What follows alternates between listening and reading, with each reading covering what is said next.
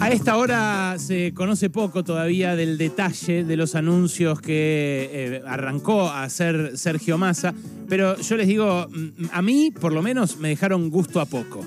Me dejaron gusto a poco en varios aspectos y me parece que ese gusto a poco es también lo que dejaron en los mercados que esperaban eh, más detalle respecto del ajuste, si bien a esta hora están eh, recibiéndolo, eh, ¿cómo decir?, con, con algo de cautela. No hay un castigo a esta hora todavía en los mercados, tampoco hay una euforia como la que se esperaba después de estos anuncios y de toda la expectativa que generó en torno a sí el propio Sergio Massa. Bueno, ¿por qué digo gusto a poco? Eh, porque por un lado dijo, tengo eh, asegurados 5 mil millones de dólares de exportaciones que eh, van a entrar de modo adelantado. Bueno, eso en 60 días dijo. y a cambio de una ventaja para los productores, por ejemplo, de soja que liquiden sus exportaciones.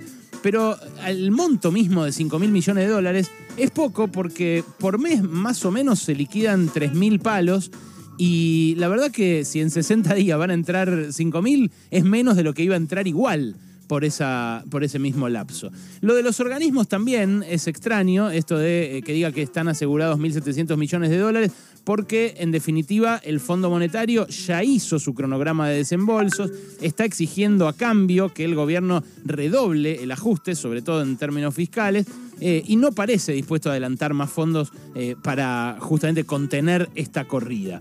Eh, me parece bien el concepto que dio Sergio Massa respecto de la devaluación. Y quiero compartir ese fragmentito con ustedes concretamente, eh, porque me parece que eh, ahí sí hay claridad respecto de cuál sería el peor de los escenarios. La planificación macroeconómica es para corregir distorsiones. No se hacen en un día ni en dos. Quiero decirlo con toda claridad.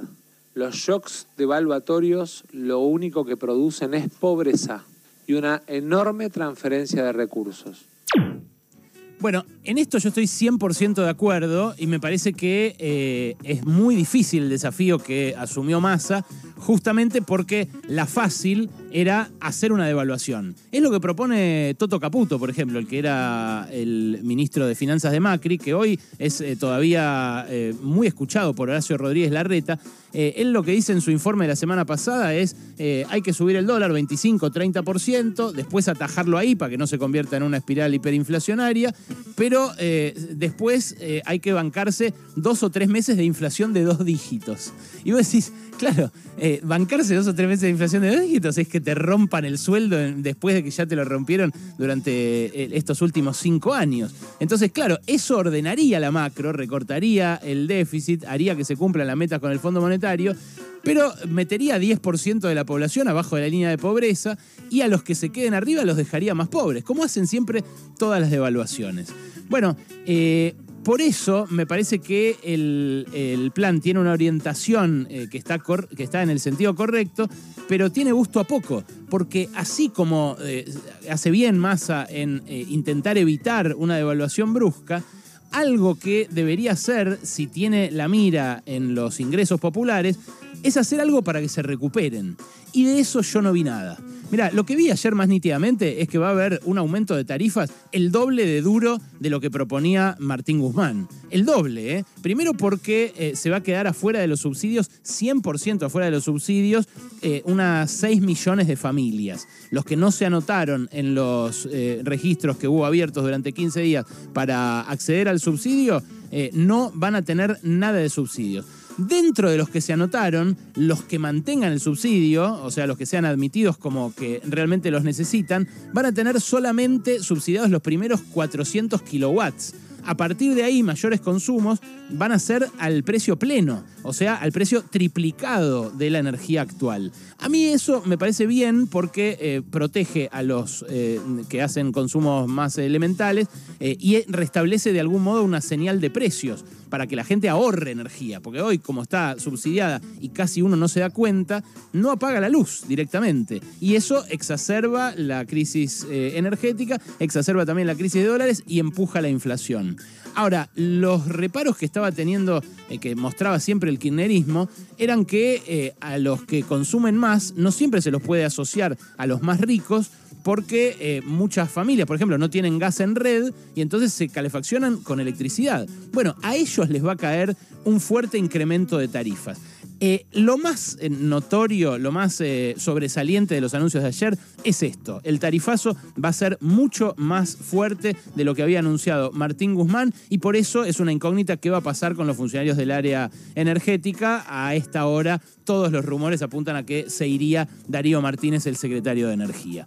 Ahora, en términos de a quién le descarga el peso de la crisis, eh, lo que hace es afectar, impactar bastante fuertemente sobre la clase media. Claro, las boletas mensuales, que hoy son de 3 lucas, 4 lucas, se pueden ir a 12 o 15 lucas. Y ya no solamente al 10% más rico, sino a la clase media, que hasta ahora ya venía pagando en parte el costo de la crisis por los aumentos de los alimentos, pero que estaba subsidiada no solamente por el subsidio a la eh, factura de luz y de gas, sino también por el acceso al dólar, eh, con eh, el dólar ahorro, que después en muchos casos vendían esas mismas familias de clase media en el paralelo para hacerse un sobresueldo, que venía subsidiada también en algunos casos por el, el plan, ay, se me fue la tarjeta previaje, que venían subsidiados por la, el dólar turista, tanto quienes hacen turismo interno como quienes hacen turismo externo. O sea, estos anuncios de ayer de masa impactan sobre un sector al cual él siempre eh, buscó eh, representar, en el cual siempre se referenció, eh, que es la clase media, esa que paga ganancias y a la cual siempre intenta aliviarle el impuesto a las ganancias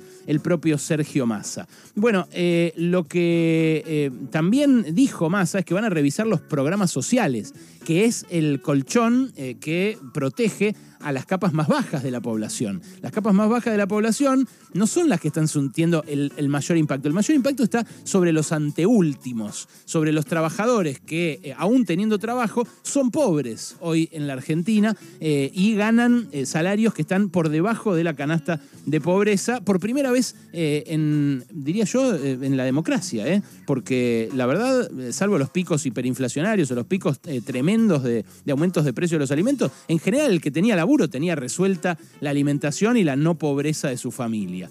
Bueno, por eso creo que faltó énfasis en los anuncios de masa en cómo va a hacer el gobierno para recuperar los ingresos. La crisis que hay de largo aliento en la Argentina no es la corrida. La corrida es el síntoma, es el epifenómeno de la crisis, eh, la suba del dólar paralelo en el mercado financiero, del dólar blue y demás. El, el principal problema es el empobrecimiento, incluso del que labura, eh, que tiene sus efectos políticos. El efecto político es el desencanto generalizado que hay con el Frente de Todos, que había prometido recuperar los ingresos perdidos durante la época de Macri. Bueno, eh, los cuatro vivos que se quedaron con el crecimiento del año pasado, hasta ahora, hasta ahora, no fueron alcanzados por los anuncios de Sergio Massa. Si hay cuatro formas en las cuales un gobierno puede intentar restablecer eh, el equilibrio o intentar financiarse. Bueno, de esas cuatro formas eh, hay dos que hoy están vedadas. La emisión de pesos ya eh, fue forzada hasta un límite durante la pandemia. la toma de deuda ya no está a disposición porque la quemó toda Macri con ese mega endeudamiento que hizo en muy pocos años. Y los dos que quedan son o gastar menos o recaudar más. Van a gastar menos con el aumento de tarifa porque va a haber menos subsidios. Ahora, ¿van a recaudar más? Porque lo que dice el macrismo, por ejemplo, es este país no aguanta más impuestos. Ahora, los que el año pasado se la llevaron en pala, que, terminó pasando lo que había advertido eh, Cristina un año antes, que no se lleven eh, el crecimiento cuatro vivos solamente, bueno, a ellos ayer Massa ni siquiera los rozó.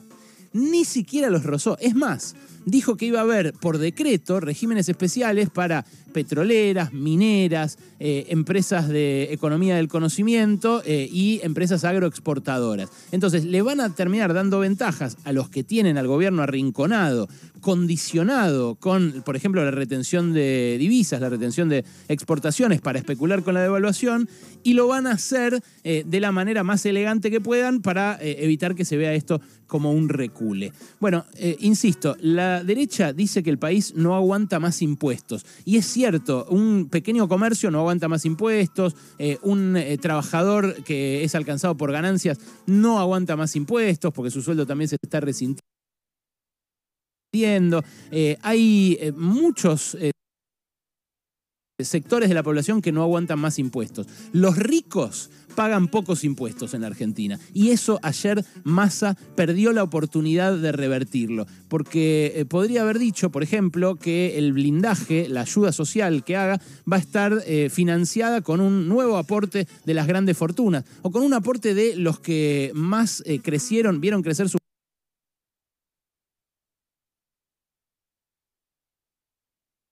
balances el año pasado y eso eh, no estuvo. Quizás eh, para evitar...